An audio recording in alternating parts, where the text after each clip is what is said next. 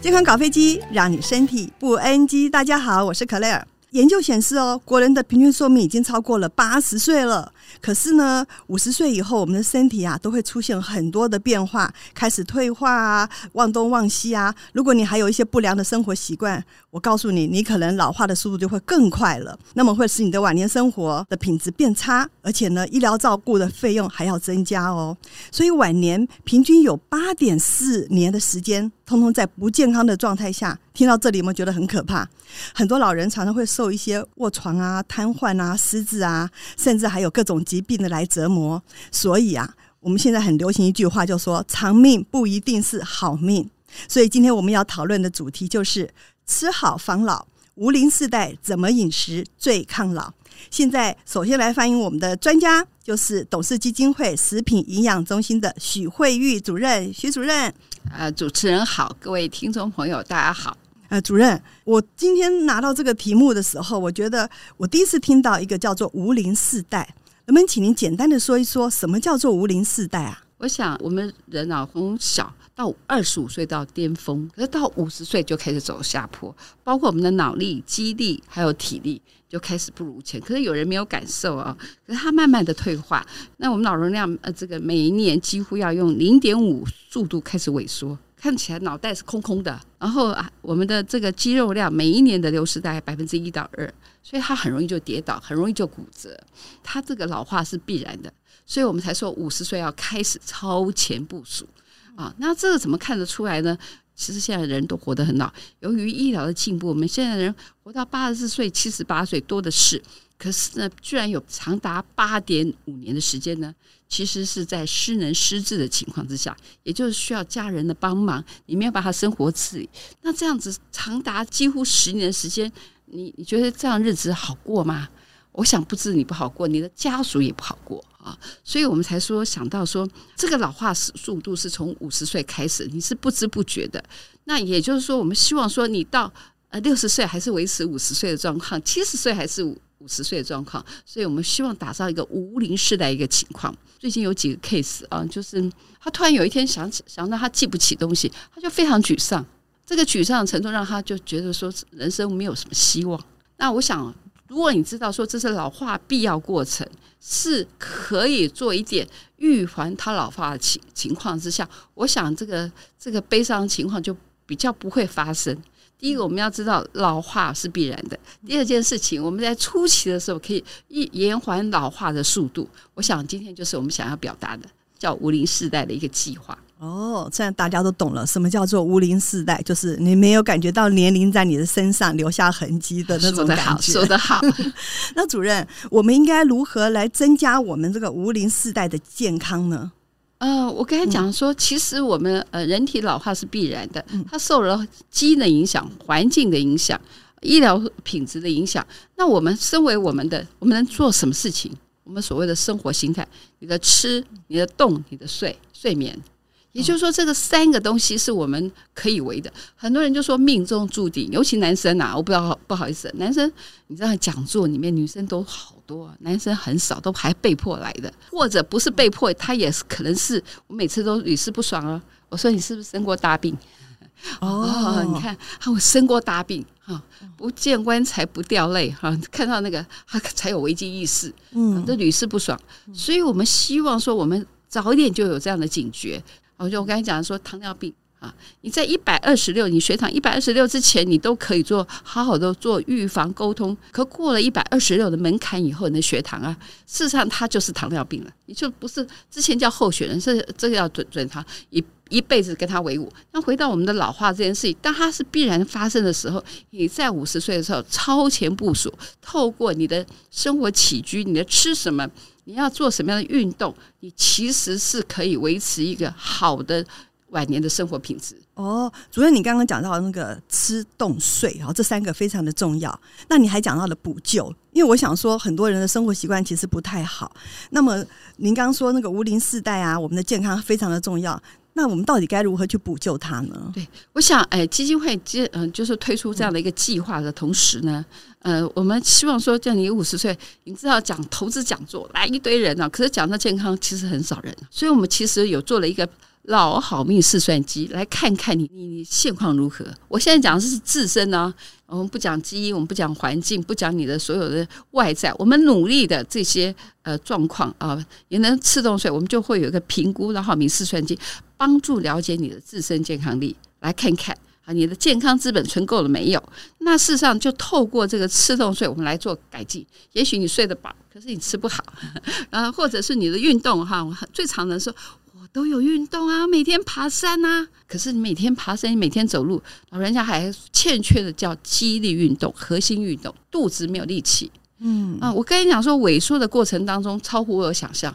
我一直过了六十岁，我才有感受。其实六十岁以前我没有感受到。那如果我就很恨，我如果早一点。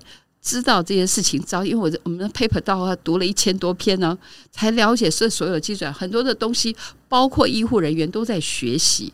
你知道这个老化是喉咙会老化，声带会老化，还有你的膀胱会老化。所以你今天讲说膀胱好了，我们讲说膀胱，男生以为是摄护摄护腺的问题，事实上你有没有想过，你是肌肉无力？我们的肌肉无力，我的喉咙无力，我的那个无力，所以我讲话我以前是美音啊。我现在变得破了嗓子，像鸭子叫。因为我每次跟他讲话，人家说干嘛跟我吵架？哦，类似这样的情况，所以老人家很无辜啊。在更老的时候，你男生女生都一样，声音都一样啊，这都是那个老化，当然荷尔蒙的现象哈。那那我更要讲说，这个肌肉的力量是存在各部分的，包括你的喉咙，包括你的膀胱，包括你的各部位，尤其你的核心肌群啊，你的肚子没有力。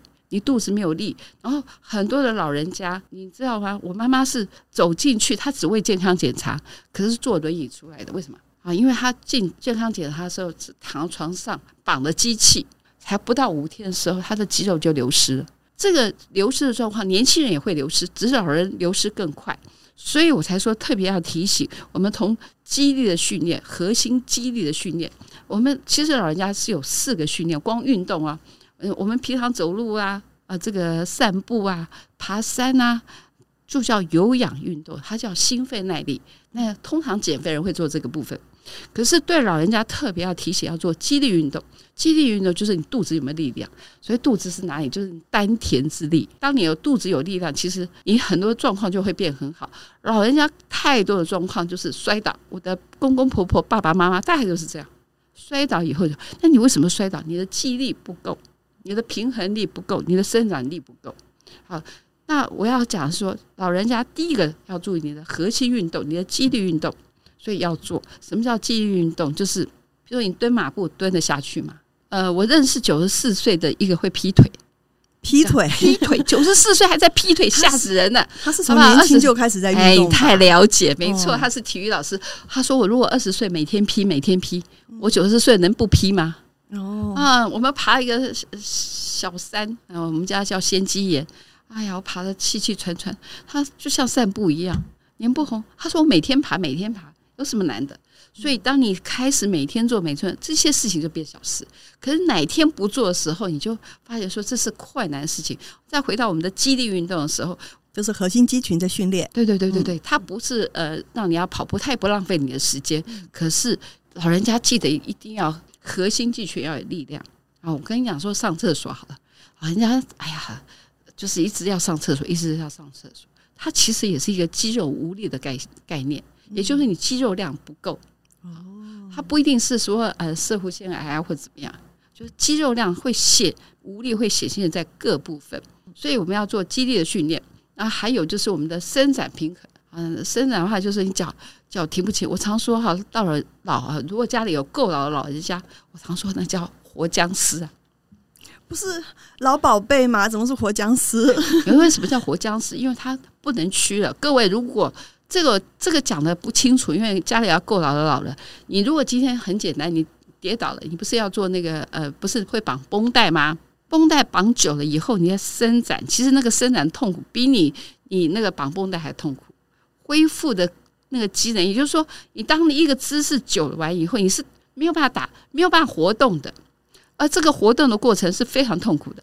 嗯，主任我懂，因为我前一阵子那个手受伤，然后呢三个月没动，我后来那个骨头好了以后，我就变粘连了。你是指这个意思吧？是的，是不是？是的，是的，是的。发炎反应，我们讲发炎反应，其实它发炎反应。那我们平常我们年轻人发炎反应恢复很快。哦，那小的发炎反应，可到你年纪大的时候，他实实在在，你还没有怎么样啊，你可能扭一个腰，他就发炎反应了，他就粘连了，粘连完以后，你就甚至他就不能穿衣服了，你知道他姿势就。固定那个姿势，我常说活僵尸，他就不能动了吧？哦，原理的意思是这样子，啊、那我现在也算半个了，因为我现在手完全不能往后，手不能动，然后是手啊，那你就不能穿衣服，你不能生活，还有脚呢，也是类似，所以我才说你就是一个肢体，就是像一个僵直性，我不知道这样形容是不是妥适啊？就是你就不能身躯自如，所以就很容易跌倒。哦，所以老人家他是一连串的反应，你吃的蛋白质不够，你没有肌力运动，你就很容易跌倒。所以它是一个一体一式三面的，互相就是互相呃这个循环的。所以第一个好就回到吃，好，现在很多人牙口不好，吃软不吃硬，你，吃软不吃硬就软，软的东西什么东西软？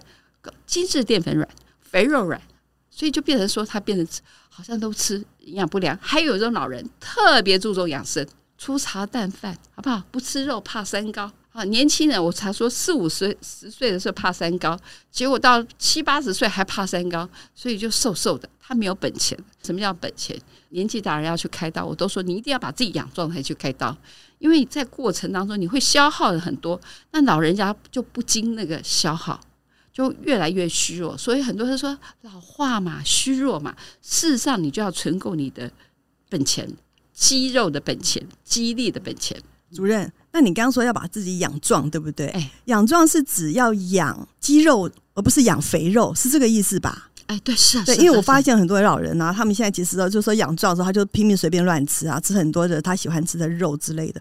但是后来发现他吃肥肉都不是肌肉，啊，所以我跟你讲说，他吃肥肉很多原因，因为牙他牙口不好，肥肉比较软啊。什么水饺啦、狮子头啊，什么都碎肉啊，可他不得已，以至于他蛋白质会不够。蛋白质我们可能优先最好的是植物性，比如说你的豆制品要多一点，它比较对心血管没没有影响。嗯，那第二件事情可能吃鱼肉啊，再来吃鱼白肉，哎，然后蛋其实是蛮好的，一天一颗蛋，因为蛋就没有牙口的问题嘛。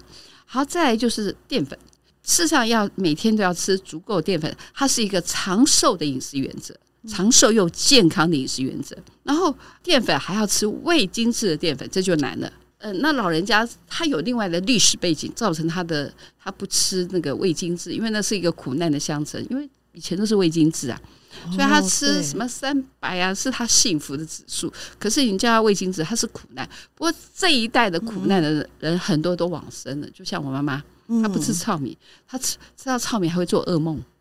你知道她做噩梦为什么？我说那你梦到什么？日本飞机来炸弹了！哎，你看看，好多人都是经过那个年代的人，他会是上面，他是不能适应的。所以那一代的人在二战前应该都已经，现在都已经那个移民天堂了啦。哎，是是是是到天国呃 另外一个国度。嗯、那我们新一代人就比较没有这个问题。嗯、可是小时候因为家长关系，他也不会不会不习惯。所以我们开始要养生，要吃未精制的全谷根茎类。嗯，未精制有点难，可是你可以，未精制好多啊啊！你可以从开始啊，小米你有在剥壳吗？小米就是全谷，就是小米啊。譬如说还有很多啊，红豆、绿豆也行啊。哦，这都算了，哦，都算，就是都算，可以很多样化的。嗯嗯。然后像你买，你们也不会剥壳啊，对不对？啊，那你现在吃不到糙米，从胚芽米还有品种。品种有关系，要选一个合适的品种。啊、嗯呃，那这种全谷杂粮其实非常多元。其实还有另外一个指标，就是说我们的饮食越多样化，它长寿越多。像我们是把食物分成六大类，日本是分十类，也就是说你每一类都要吃一种。你吃的越多种，我们就发现你其实你是越健康的。那这个没有办法从。保养品啊，维生素那种药丸取代啊，因为我们很多的微量元素是那些药丸是没有办法取代的，所以饮食多样化，我们从未精制的全谷根茎类，它其实就可以做选择。所以你吃淀粉 OK，可是你要吃未精制的淀粉。那你的蛋白质呢？优先选择植物性蛋白质是最健康长寿。我只能说最佳。那实在不行的话，那你的鱼、你的蛋，然后最后红肉的话，就说不要吃太多。嗯。可以的话，你的那颜色可以多样化。我想食物的颜色哦，对，每个颜色都是代表的不同的。我讲蔬果啦，蔬果啦，好，那这个还在讲牛奶。我们老人家不太习惯喝牛奶哈，有乳糖不耐症啊，很多人都有哎。乳糖不耐症它是一个耐受性的问题，很多人也有牛奶，其实你也不会拉呃，我们的钙质，我们的 B two 是牛奶最简易的方法。那很多老人家是因为经济的因素，因为牛奶贵嘛，所以不喝嘛。然后我跟你讲说，奶粉 OK 啊，优酪乳 OK 啊，喝奶粉 OK 啊。所以说，那里面的维生素 B two 它比较很难从别的食物获得。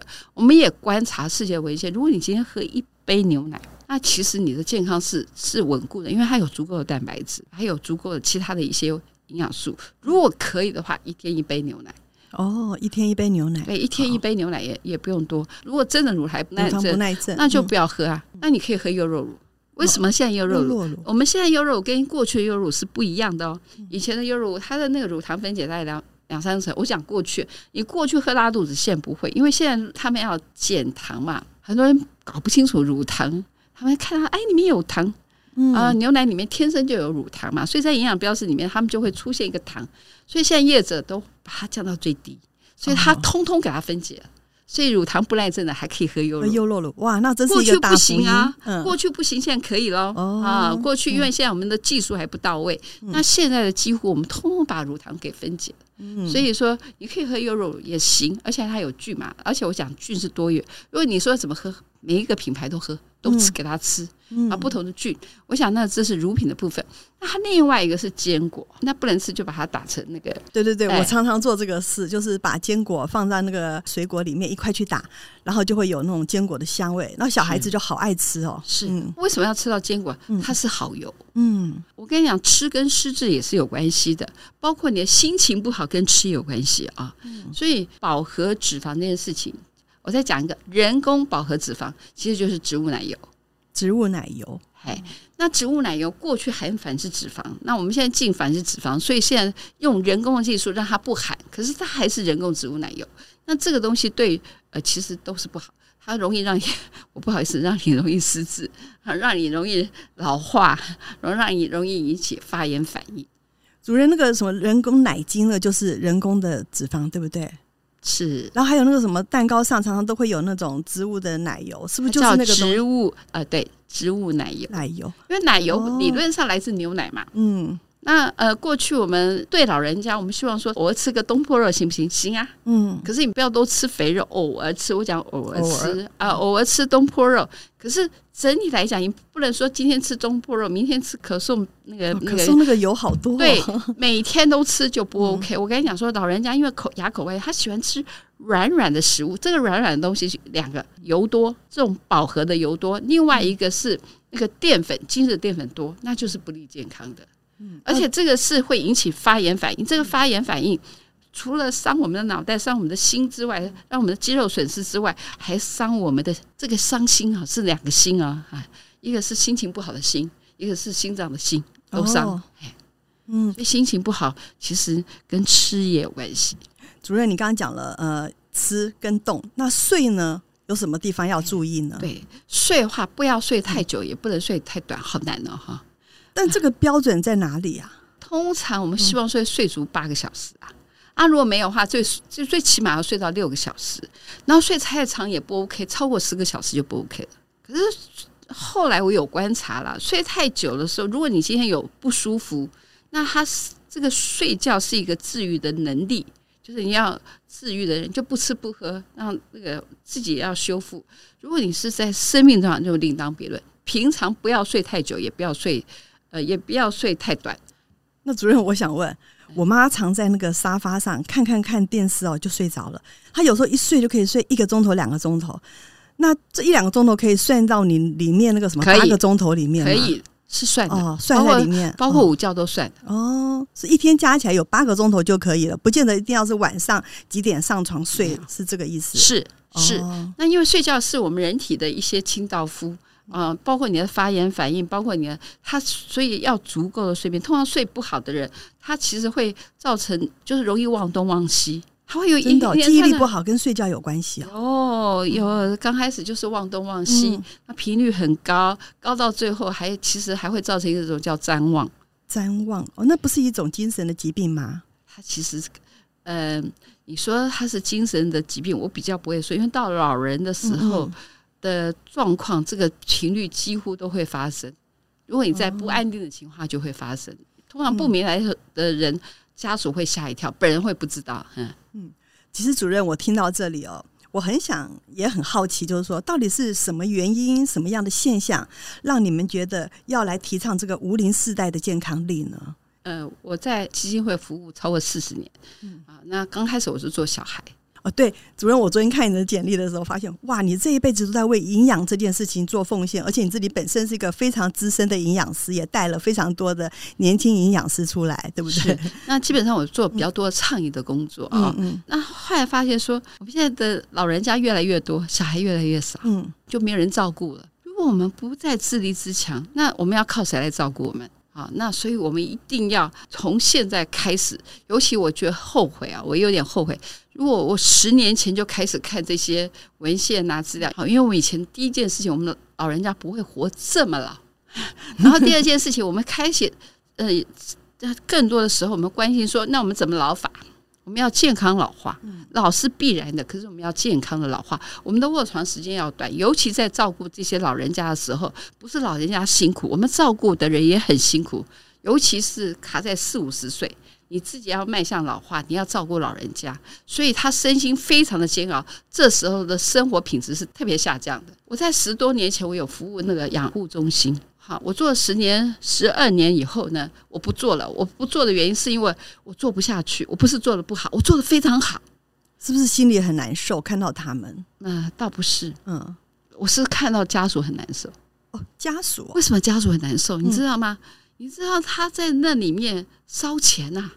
哦，你看到的是这个部分。对他们不是不是我看到这边烧钱，所以你把那个老人家照顾越来越好。他因为我们现在技术很厉害，我可以精准医疗。我告诉你，他没有不吃的问题，因为我鼻胃管，我要多少热量，我要多少营养素，他可以活很久很久很久。这样的品质是我们需要的吗？所以家属眉头皱得越来越深，越来越深。看到家属不是那么开心的时候，我想说我我应该换一个方向做。对，因为现在我们的医疗非常精准，所以这个寿命可以很久很久。可是是躺在床上的很久很久，这是我们需要的生活吗？哦，就是因为这个原因，所以让你来提倡这个无龄世代。是的，哦，是。然后加上你看啊，这样的生活品质，不管是我们自愿的，或是家属，其实都是难过的。对，那时候我就下定决心，我要往这个方向走。哦，所以主任，其实我只需要问你这个事啦，就是。既然你们已经开始提倡了，那刚刚也讲了说这么多可以让我们这个无龄世代也增加健康力的一些方法。那但是因为我觉得现在的人呢，因为工作都很忙，然后既然我们要超前部署，你可不可以给我们一些，就是说这无龄世代的年轻人，就是还不到那个你说的五十岁，或是甚至说已经刚好五十岁的这一群人。给我们一个方向，我每天大概是要摄取多少，在这个吃动睡这个方面有一个脉络可循，那我们可以朝着这个方向去前进。我想睡眠是，嗯，不知道对大家困不困难，分开睡也可以就对了。分开睡当然可以，嗯、好，那那最起码我现在对大家要求就至少要六小时。动的话，呃，对于年轻人我们当然说他要运动了哈，对老人家其实我很简单，有动就有效。哎，主任，我我我是一个懒人。我先讲，我买了一台机器给我妈妈，就是那个什么练核心肌群的，说什么你只要在那边抖抖一抖啊，抖一抖啊，每天、哦、那没有效，一定要自己去走路，是不是？对，我们有自由基，一定要自己去使力，那才有效，好不好？被动的运动其实效果，你不能说没有效。我刚才讲有动效果，哦，总比没有好啦，对不对？对对，总比没有好。哦、可是。我觉得 CP 值不划算。你看，你动十分钟和那个动十分钟，那可能要动一百分钟。你这边可能动了两分钟，有动就有效。可还看到怎么动法，简单的肌力运动要有的，一天大概要两次，两次。那每次要几分钟呢？呃，它其实算组肌力，就是不随意机。我想上网 Google 一下很容易，我们家也有。嗯，我们家到我们家的网站上，我们都我们都有示范。你只要搜寻董事基金会无龄世代，嗯。就会搜寻到我们的网站，包括吃动睡的一些呃机转。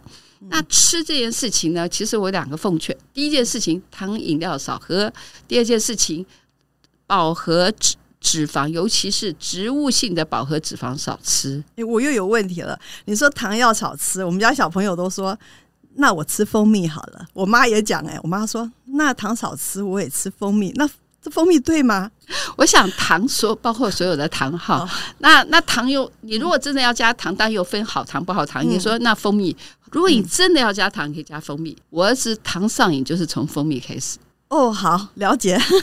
我想所有的听众朋友，你会不会跟我一样有迷思？原来蜂蜜觉得它很好，其实我们也是要注意哦。蜂蜜也是要呃适量的摄取，不能太多，每天不超过二十五克，包括蜂蜜哦，二十五克蜂蜜也含在内哦。好，那么主任最后呢，呃，您今天讲了这么多，有没有一点点的小小叮咛可以告诉我们现在的这个无龄世代的朋友们最重要的呃几点？